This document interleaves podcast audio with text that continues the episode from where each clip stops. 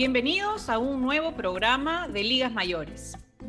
En el programa de hoy vamos a conversar sobre el envejecimiento como proceso fisiológico en la vida de las personas.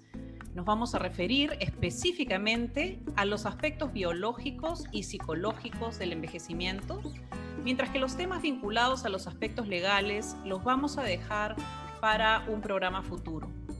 Para hablar sobre envejecimiento está aquí con nosotros un especial invitado, el licenciado Alfredo Ruiz. Alfredo es licenciado en psicología de la Universidad de Buenos Aires, es máster en neuropsicología de la Universidad Nacional de Córdoba en Argentina, es profesor asociado de la Cátedra de Neuropsicología, carrera de Psicología de la Universidad Nacional de Comahue Alfredo es investigador sobre temas vinculados al estado cognitivo y al envejecimiento. También es miembro de la Comisión Científica ALMA de Comahue, Asociación de Lucha contra el Mal de Alzheimer y Alteraciones Semejantes de la República Argentina. Alfredo tiene una práctica clínica con adultos mayores y hace evaluación neuropsicológica. Alfredo, bienvenido a nuestro programa. Es un placer eh, tenerte con nosotras. Antes de eh, abordar temas de preguntas, eh, nos gustaría saber cuál es tu relación con las personas mayores. ¿De dónde viene esta pasión y esta dedicación al tema de los adultos mayores? Bueno, bueno muchas gracias por la, por la invitación y por la presentación tan generosa que has, referido. Bueno, en relación a tu pregunta, yo te diría que yo, yo tengo una práctica de la profesión de más de 30 años en este momento.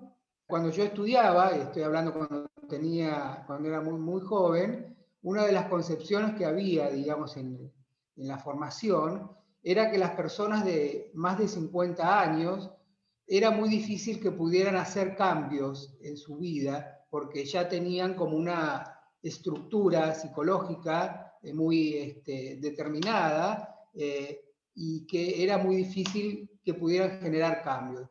Yo la verdad nunca estuve muy de acuerdo con esa idea porque me parecía como que era una idea que, bueno, eh, no, no, permitía generar bienestar.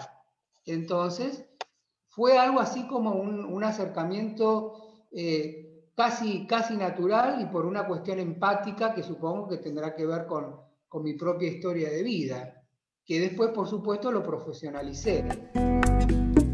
La primera pregunta que tenemos para hacer es, ¿qué es el envejecimiento? ¿Hay un envejecimiento que es normal y otro que no lo es? Digamos, un envejecimiento que es patológico. Bien, como que la pregunta tiene dos partes, ¿no? La primera es la, poder definir o acercarnos a la idea del envejecimiento. Eh, tendríamos que decir que el envejecimiento es, diríamos, un proceso eh, que está incluido en el ciclo vital de las personas, ¿sí? que transcurre, que es inexorable, es decir, que en algún momento comienza y va avanzando y no se puede detener, y básicamente está como caracterizado por el impacto que va produciendo sobre el organismo y sobre la biología del, eh, del organismo. ¿sí?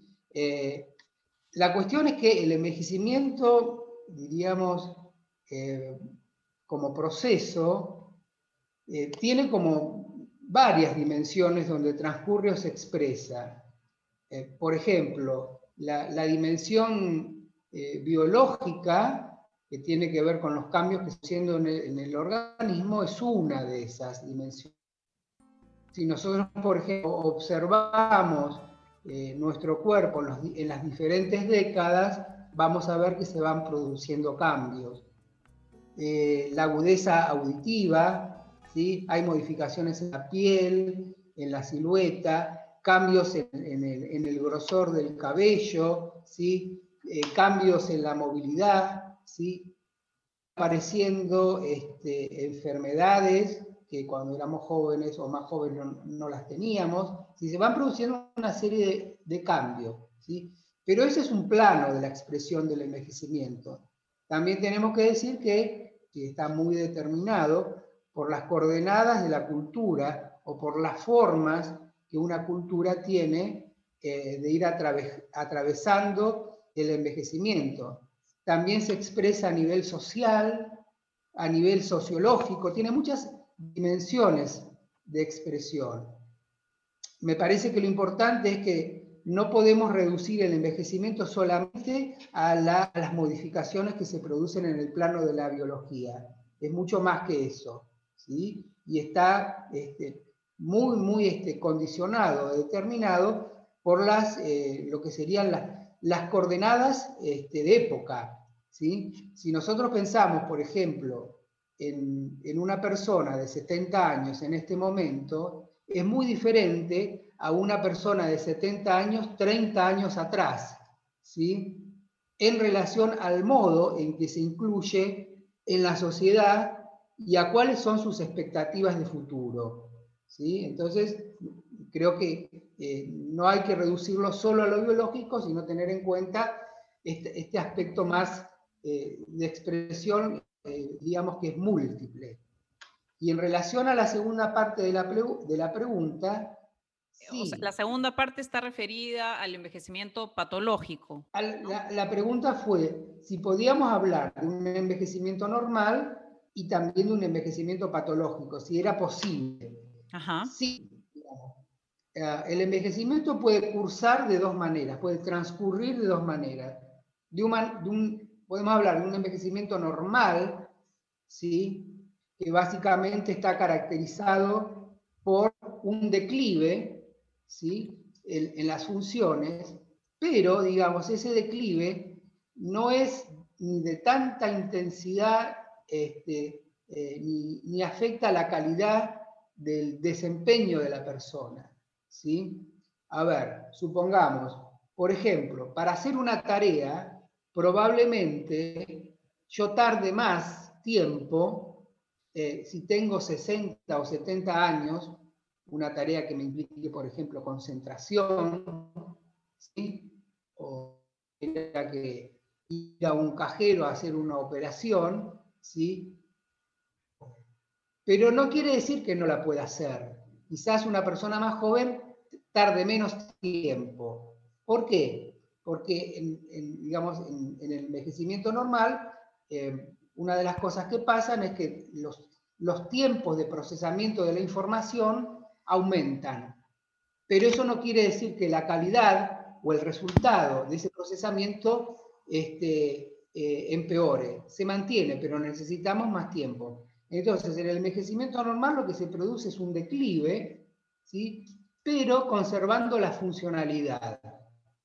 ¿sí? Eso me parece que es un concepto o una idea central a tener en cuenta. En cambio, en el envejecimiento este, patológico, ¿sí? Eh, el declive se transforma en deterioro ¿sí?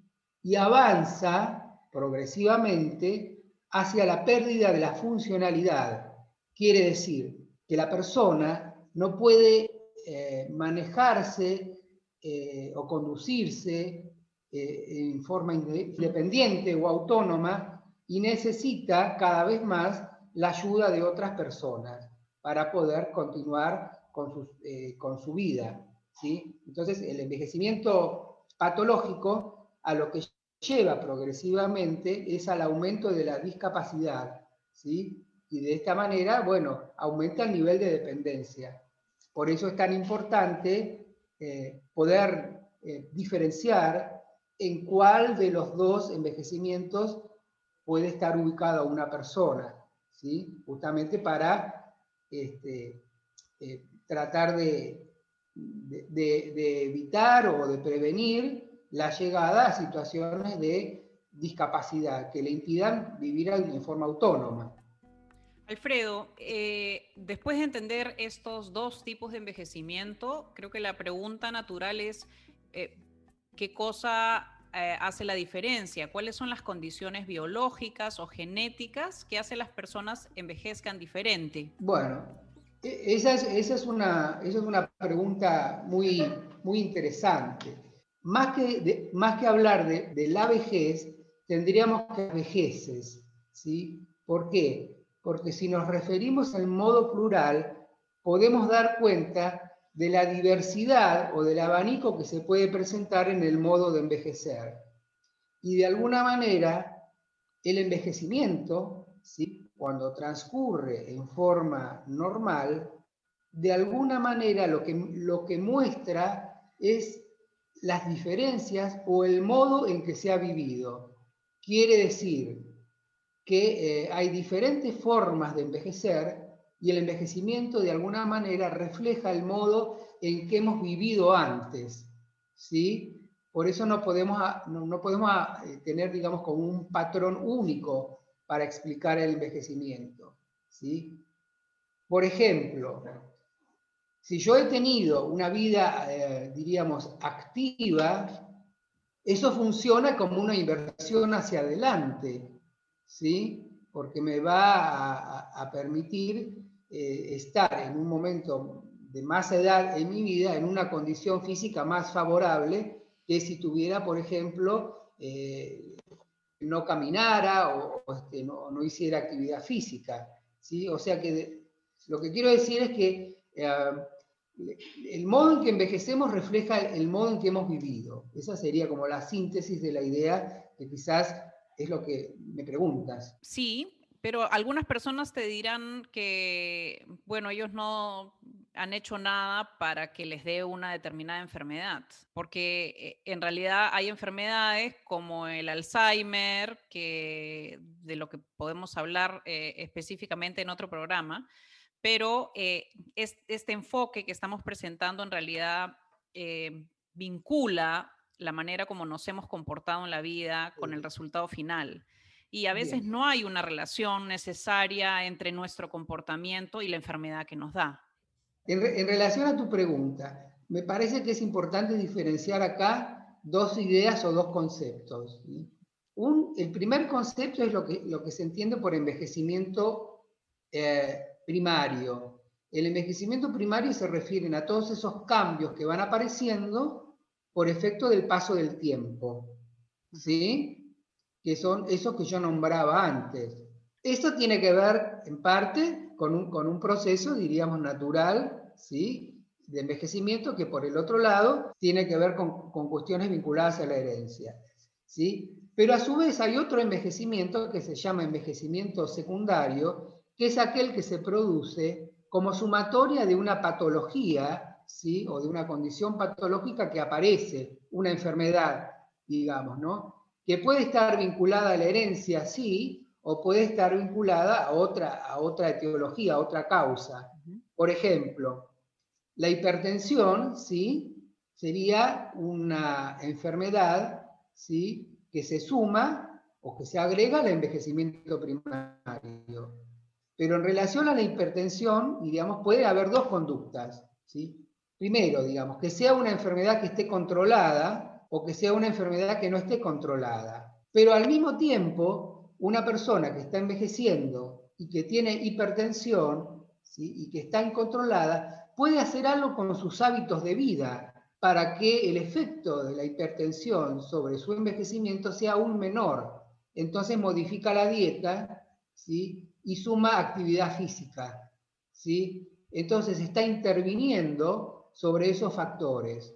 E, es decir, que eh, factores como la diabetes o la hipertensión que agregan al envejecimiento normal una aceleración extra, vamos a decir, en la medida que son controlados, ya sea con medicación o con cambios en los hábitos saludables, van a minimizar el impacto de esa enfermedad sobre el proceso del envejecimiento. Absolutamente, esa es la idea diríamos, los hábitos de vida que se adopten en relación a, cómo uno vive, pueden ser, diríamos, hábitos protectores en relación al proceso de envejecimiento o pueden transformarse en factores de riesgo. ¿Es posible tener más o menos una lista de factores que impactan negativamente? Sí, es posible hacer una lista, listarlos, eh, diríamos, y bueno, nuevamente se distribuyen en, se distribuyen en categorías. A ver, en relación a los factores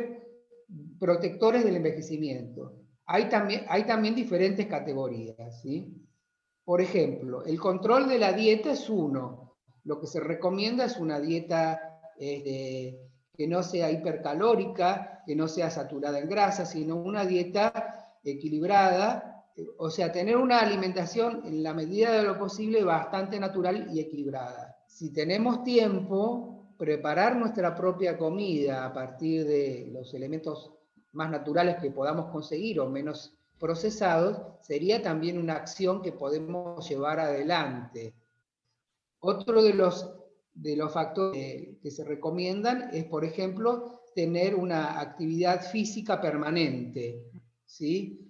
que puede ser, eh, bueno, desde simplemente caminar a ir en aumento, pero no estar sedentario, que sería lo contrario. ¿sí? No se recomienda el sedentarismo. Eh, decía que la, la actividad física permanente repercute sobre la posibilidad de mantener los contactos sinápticos de nuestras neuronas, que es lo que mantiene en, actividad nuestro cerebro. ¿sí? Inclusive eh, también actúa sobre la memoria la actividad física, ¿no? Ayudando. sobre la memoria y al mismo tiempo eh, produce una, sensación de bienestar y de plenitud. Cuando uno hace actividad física, aunque sea simplemente salir a caminar, cuando vuelve se siente más contento, ¿sí? Se siente, como mejor, se siente como mejor, como más feliz, ¿sí? O sea, eso que tiene que ver con, con, eh, eh, con la percepción del bienestar. Si yo hago actividad física, tengo una percepción de bienestar mucho mejor que si no la hiciera. Pero hay factores que también intervienen. Eh, entonces, por ejemplo, el hecho de mantenerse en actividad, es decir, tener un proyecto, eh, algo que nos interese hacer hacia adelante, desde trabajar en el jardín, si es que tenemos un jardín, o encontrar una, una actividad como, como pintar o hacer carpintería, eh, o hacer algún tipo de deporte. En relación a la, actividad física, importante que se entienda es no quedarse quieto, no estar sedentario, hay que moverse, ¿sí? Entonces, eh, lo que se recomienda es hacer actividad física regular. Si se puede hacer todos los días, un ratito, mucho mejor, ¿sí? y no necesariamente tiene que ver con ir a un gimnasio o tener un profesor para hacer actividad este, física, es simplemente dar la vuelta a la manzana o caminar por el barrio donde uno vive. La actividad puede ser simplemente caminar o más. Se puede hacer solo, pero también se puede compartir con algún vecino, con algún amigo, con alguna amiga o con algún familiar y al mismo tiempo se utiliza, diríamos, ese momento de caminar para poder conversar ¿sí? Eh, sobre algún tema, sobre alguna situación. ¿sí? Una cosa importante a tener en cuenta es que cuando hacemos física, por ejemplo, salimos a caminar, tratemos que no sea una actividad que esté como ligada eh, a una tarea. Por ejemplo, voy a caminar, salgo a caminar porque tengo que ir a comprar tal cosa a un lugar. Claro, porque si el, día que no tengo la tarea para hacer, no salgo a caminar. Entonces, es como tratar de desarrollar un hábito que me permita diariamente eh, hacer esta actividad, ya sea solo o mejor todavía acompañado y aprovechar también para socializar en ese rato, ¿verdad? Correcto, y, acabas de decir algo muy importante, los hábitos se generan por repetición. La idea es tratar de fomentar, diríamos, una, una, eh, un comportamiento, una actividad que se repita. En la medida que lo voy repitiendo, lo voy transformando en un hábito y ya lo empiezo a hacer todos los días y lo incorporo a mi vida, ¿sí? Entonces llega un momento en que yo no tengo que pensar, uy, tengo que hacer actividad física, la hago directamente, porque ya lo transformé en un hábito. Podríamos pensarlo en términos de formar una rutina, y en este caso sería una rutina saludable, una rutina protectora. Sí, es así. Otro de los factores protectores que mencionabas es tener proyectos, tener proyectos que, que, le permitan a la persona tener un propósito. Entonces Blanche comentaba que muchas de las personas conocidas nuestras eh, les encanta bordar y que esta actividad es muy hermosa, pero un poquito sedentaria. ¿Cómo se hace en estos casos para poder tener el proyecto, pero también mantenerse activo físicamente. Es una cuestión de equilibrio, ¿verdad? Es una cuestión de equilibrio y es una cuestión también eh, de organizar, eh, un, yo diría como una agenda. Es decir, a ver, yo este trabajo de bordado lo voy a hacer ¿cuándo? ¿Todos los días? Si lo hago todos los días, me voy a poner un horario. Eh, hacer una pausa cada, pongámosle una hora, ¿sí? En una hora paramos o la, actividad, nos levantamos, damos una vuelta por la casa, a veces si, si diríamos, si nos olvidamos, ¿sí? Eh, porque no controlamos el tiempo, puede servir poner una alarma. Entonces, lo que sería conveniente en estos casos es primero poner, tratar de ponerse un horario durante el cual se va a desarrollar la actividad y eh, cada tantos minutos o cada media hora o cada hora levantarse, moverse un poco, mover el cuello que muchas veces queda contracturado y, este, y luego retomar la actividad. Luego retomar la actividad e incluso eh, por ahí sería como, como bueno eh, quizás sugerir en alguna de las presentaciones que ustedes hacen, algunos ejercicios que se pueden hacer este, durante la actividad, ¿sí? Eh, incluso sentados en, donde se está trabajando. Entonces ya hasta ahora tenemos como factores protectores del envejecimiento, es decir, que ayudan a envejecer saludablemente, el hacer actividad física, el tener proyectos, el comer saludable. Este, Alfredo, y con respecto a los factores psicológicos protectores, ¿en cuáles podríamos pensar? Una cuestión es que nosotros advertimos como que puede transformarse en una dificultad en relación al proceso del envejecimiento, es cuando una persona eh, ha edificado su vida sobre lo que llamamos el bastón único. Quiere decir que ha puesto como mucha energía en un solo aspecto de su vida y, eh, ha, desarrollado otros. Por ejemplo, supongamos que ha dedicado completamente al trabajo. Entonces, el día que se jubila o que deja de trabajar, va a tener un gran vacío, ¿sí? porque ese tiempo tan importante que le suponía eh, su trabajo ya no está. y Va a tener un gran vacío. O una persona que dice, bueno, yo voy a dedicar mi vida completamente a la familia o a mis hijos. ¿sí? Está muy bien. Y eso va a funcionar hasta los 20 años de los hijos. Pero luego esos hijos se van a ir, porque es así.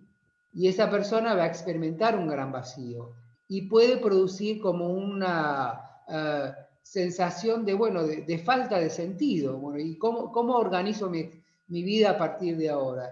Incluso se puede transformar en una situación de depresión, que también, digamos, son condiciones psicológicas que van como eh, condicionando y marcando el modo en que se va eh, envejeciendo. Por eso lo recomendable es como distribuir los intereses en nuestra vida. Es decir, está la familia, están los hijos, está el esposo y la esposa si lo tenemos, están los amigos, está, bueno, los intereses que podamos tener. Cuanto más abierto esté el, panorama, es mucho mejor. Porque cuando tenemos, digamos, dificultad en otro, tenemos posibilidad de apoyarnos en otra cosa. ¿sí? Si tenemos una sola cosa y eso desaparece, genera, digamos, una sensación de gran vacío y de pérdida de sentido de nuestra existencia. ¿sí? Muy eh, bien, o sea que tenemos que tratar de tener múltiples bastones. Habiendo dicho eso, nos gustaría preguntarte, Alfredo, sobre si existe alguna diferencia entre eh, la forma como envejecen los hombres y como envejecemos las mujeres. Y si la menopausia marca de alguna manera el proceso de envejecimiento femenino o no. Desde mi este, experiencia, yo puedo contestar más cómo va el aspecto psicológico. La diferencia entre el envejecimiento del varón y de la mujer está un poco muy, como marcada por la cultura. En el caso de los varones, el envejecimiento eh, tiene una marca cultural que es a partir del momento en que la persona deja de trabajar. Entonces esa, es una marca, diríamos, cultural y social que de alguna manera fecha ¿sí? Eh, el, envejecimiento.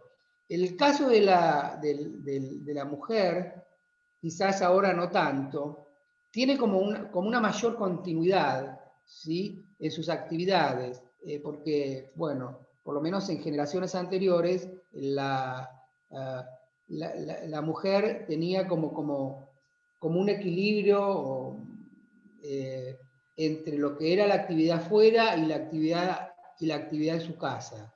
Y otra cosa que diría en relación al, envejecimiento, que también depende, diríamos, de, de, los, de los grupos, digamos. Hay grupos eh, que mantienen el nivel de actividad eh, eh, hacia afuera e incluso la aumentan después de la jubilación. ¿sí? A veces uno habla con algunas personas y están más ocupadas que cuando trabajaban. ¿sí? porque tienen reuniones, porque tienen este, encuentros, eh, van a, diferentes eh, eh, eventos, por ejemplo, artísticos de la ciudad o culturales, o se reúnen y tienen mayor, y tienen mayor actividad. Eh, Alfredo, mil gracias por estar con nosotros, eh, contándonos sobre las definiciones del envejecimiento. Eh, realmente ha sido muy instructivo para nosotras y para nuestro, nuestra audiencia. Esperamos que nos dejen preguntas en nuestra cuenta de Facebook y te las pasamos para ver si nos puedes ayudar a contestarla. Bueno, gracias. Yo estoy muy agradecido por esta oportunidad de participación. Para mí la verdad que ha sido un gusto poder compartir eh, el área en la que yo trabajo, lo que yo sé en relación a las personas mayores.